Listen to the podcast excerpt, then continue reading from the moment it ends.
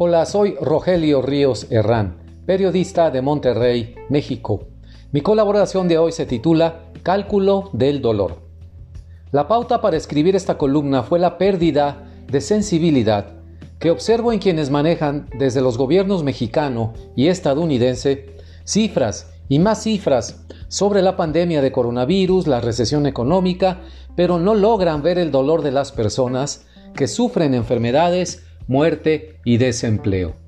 Tanto en México como en Estados Unidos, no es nada nuevo ese manejo estadístico que permite reducir rostros y voces a simples números que se acumulan y que al no tener nombre ni apellido se vuelven invisibles y no duelen.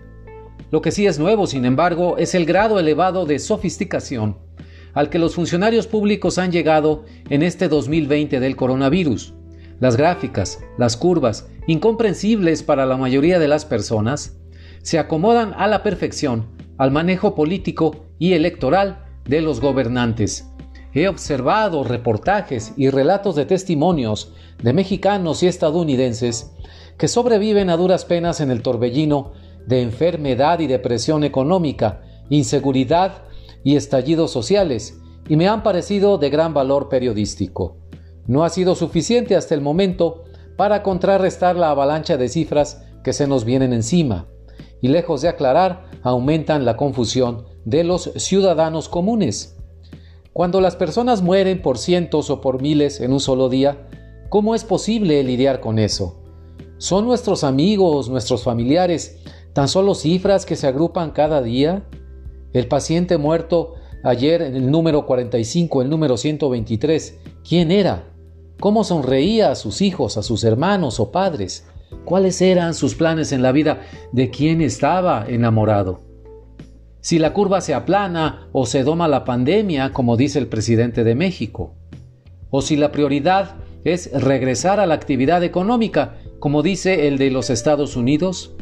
Debo sentir empatía cuando los gobernantes se alejan de la ética y toman decisiones de vida o muerte sobre el cálculo de sus intereses políticos y no del bien público?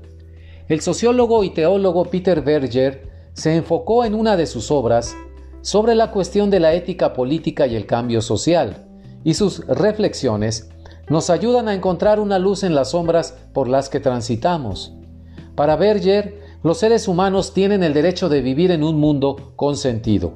El respeto a este derecho es un imperativo moral para las políticas públicas. La medida de la efectividad de las decisiones de los gobernantes, de sus actos que tienen consecuencias en millones de personas, propone Berger, es el cálculo del dolor, es decir, el costo de sufrimiento que pagan sus gobernados para que un gobierno alcance los objetivos de sus políticas y modelos. En la formulación de las políticas públicas no importa qué tan sólidos parezcan sus fundamentos técnicos, se debe evitar que se inflija dolor. En aquellos casos en donde la política involucra infligir dolor activamente o su pasiva aceptación, este hecho requiere de una justificación moral más que técnica.